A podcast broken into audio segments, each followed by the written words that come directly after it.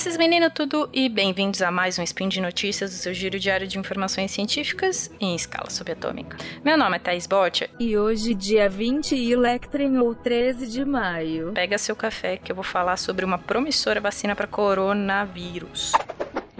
Speed Notícias.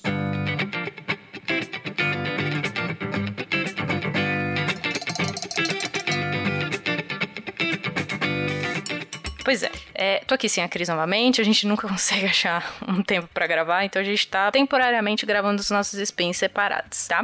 E hoje eu vou falar sobre vacina de coronavírus. A gente precisa, é um fato, a gente precisa de uma vacina para esse coronavírus. Qual que é o nosso obstáculo? Tempo. Por quê? Enquanto a gente não tiver uma vacina, enquanto cientistas estão tentando fazer uma vacina, e é isso que eu vou contar aqui para vocês hoje sobre um candidato, tem gente morrendo, tem gente se infectando, tem gente morrendo, tem gente se infectando, tem gente morrendo, enfim. É, é, toda essa pandemia que vocês estão vendo, que é impossível fugir dessas notícias, né? É, o que a gente quer falar com a vacina, o que a gente tenta, nós cientistas que produzimos vacinas, tipo eu, como já fui, é, é, que a capacidade dos vírus de alcançar as pessoas, ela é menor se a população tiver imunizada. Ou seja, por que, que você toma aquela quantidade de vacinas quando você é pequeno? Para que quando o vírus chegar em você, se ele chegar em você, ele não tem, ele tem uma barreira, você não consegue ser um local favorável para a infecção e proliferação desse vírus tá? Como a população humana não é imune ao que a gente chama de SARS-CoV-2, que é o nome do, do, do vírus que causa a Covid-19, as consequências de epidemias e atrás de epidemias com uma mortalidade muito alta, que é o que a gente está vendo, é muito grande, tá? Então a gente precisa dessa vacina para acontecer alguma coisa e a gente conseguir se livrar dessa quarentena, desse lockdown, desse isolamento social que a gente está vivendo, tá?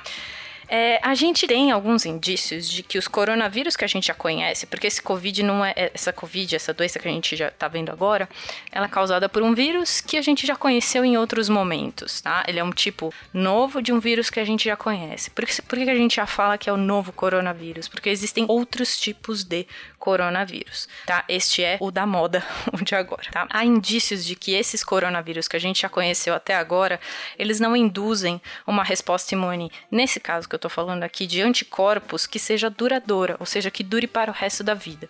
A gente já falou várias vezes aqui de, de imunidade duradoura, por exemplo, quando a gente falava da vacina da febre amarela, e que uns dois anos atrás a gente teve aquele surto aqui na região sudeste e tal, e aí a gente falava que as pessoas que tomavam a vacina fracionada teria um tempo menor de imunidade e não é isso que acontece. Precisa de estudo. Ou seja, quando a gente toma uma vacina, a gente quer que essa vacina seja para sempre, que a gente não precise se é, tomar, a gente não precise tomar mais uma dose para que ela seja efetiva. Mas existem algumas vacinas, como a do sarampo, que a gente precisa sim tomar mais de uma dose. Tá? Então presta atenção no seu calendário de vacinas, na sua carteirinha, tá? Então tem indícios de que essa, essa imunidade que os coronavírus induzem na gente quando eles entram e a gente não morre, né? Elas não são duradouras. O que a gente aprendeu com as epidemias de SARS e MERS, que foram outros dois coronavírus, quase 10 anos atrás, é, 10, 20 anos atrás, e que os níveis de anticorpos que são produzidos por essas pessoas que foram infectadas e se recuperaram são baixos e não se sustentam por muito tempo depois da infecção, tá? Para quem quiser saber mais sobre os tipos de resposta imune e a efetividade de cada tipo, vai lá ouvir o SciCast 264, que a gente fala sobre o sistema imune. Sim, tô fazendo um jabá aqui porque ele é importante para o que eu vou falar mais para frente. Também o SciCast 268 sobre vacinas é importante para a gente entender mais ou menos o que eu vou falar, tá? Então, se você ficou com dúvida em alguma coisa que eu falei aqui, volta nesses dois que você provavelmente vai conseguir. E se você não conseguir, óbvio, escreve no post que eu vou tentar responder tá? Quando a gente pensa no desenvolvimento de uma vacina, o tempo para que ela saia dos primeiros testes lá do laboratório e chegue no posto de saúde, que você chega e fala, eu quero tomar minha vacina de sarampo, por exemplo, é de normalmente uma década, 10 anos, porque precisa passar por um monte de teste até ser segura, efetiva e chegar no posto de saúde. Isso leva um belo de um tempo. Por isso que eu falei lá no começo que o nosso obstáculo para fazer a vacina do coronavírus é o tempo.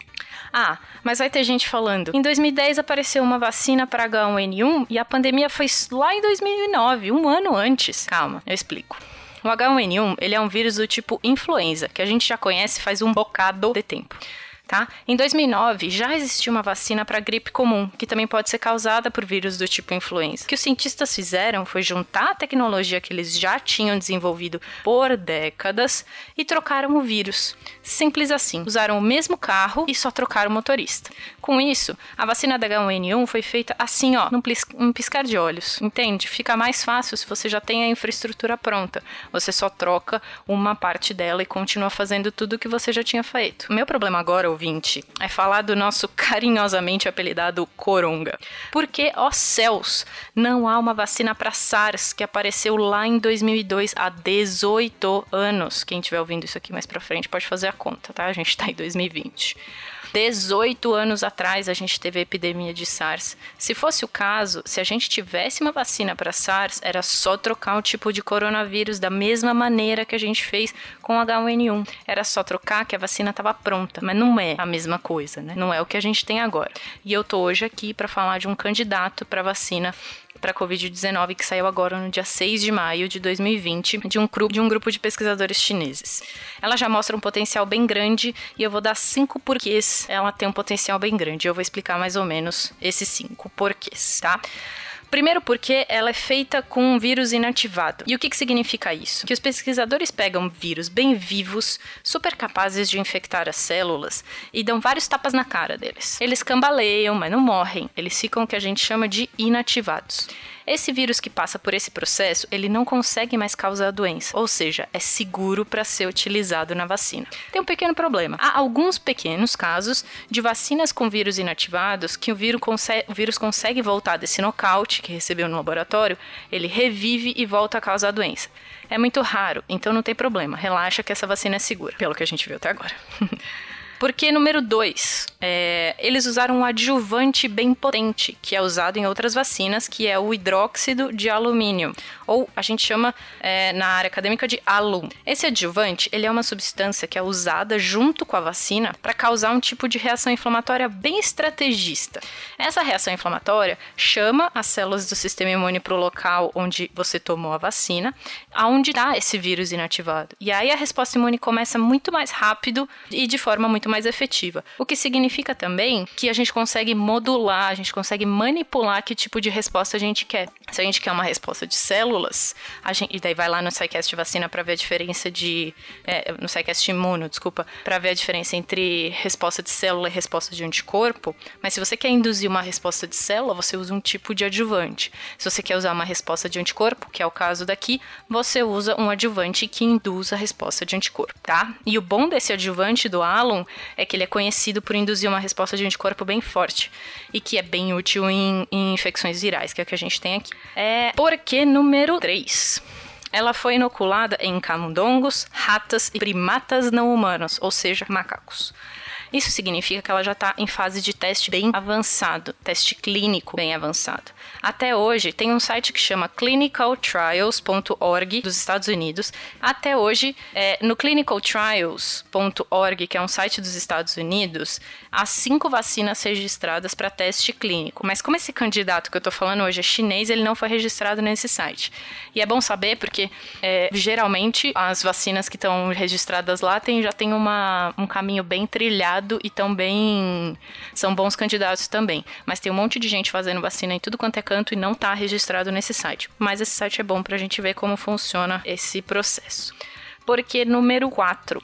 Esse grupo chinês, ele detectou a presença de uma grande quantidade de anticorpos que começaram a aparecer duas semanas após a imunização, ou seja, o processo de vacinação.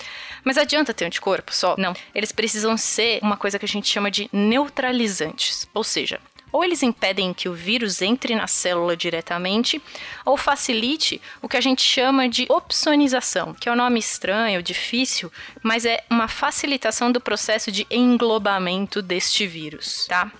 Vocês estão vendo que infecção e englobar um vírus são coisas diferentes. No primeiro caso, no caso da infecção, o vírus entra para infectar, é o ciclo de vida dele. Em outro, esse ciclo de vida é bloqueado porque o vírus foi capturado por uma célula do sistema imune que está tentando conter essa infecção. Porque número 5, e é a melhor parte dessa história toda, A vacina diminui a quantidade de vírus nos animais vacinados e depois infectados. Esse experimento que a gente chama é imunização e depois um desafio. Os animais foram vacinados, depois de 21 dias, eles foram infectados com coronavírus novamente. Então, o que os cientistas observaram depois foi se os animais tinham sintomas e se tinham vírus em diversos locais do corpo. Por que, que eu falei melhor parte? Porque depois desse processo todo, a quantidade de vírus no animal, nos animais diminuiu, fazendo exatamente o que uma vacina tem que fazer: induzir uma resposta imune que ajude a conter a infecção. Bom, gente, eu espero que vocês tenham entendido mais ou menos como funciona a, o processo de desenvolvimento da vacina e que esses passos todos levam muito tempo. Por isso que eu falei, o obstáculo que a gente tem é tempo e esse vírus mata muito rápido, tá? E por hoje é só. Ouça o Spin todos os dias para saber a quantas anda a produção de vacinas contra a Covid-19. Deixe também no post o seu comentário, elogio, crítica e xingamento esporádico. Lembramos ainda que esse podcast só é possível por conta do seu apoio no patronato no SciCast, tanto no Patreon quanto no Padrim e no PicPay. E um grande abraço e até amanhã. Um beijo!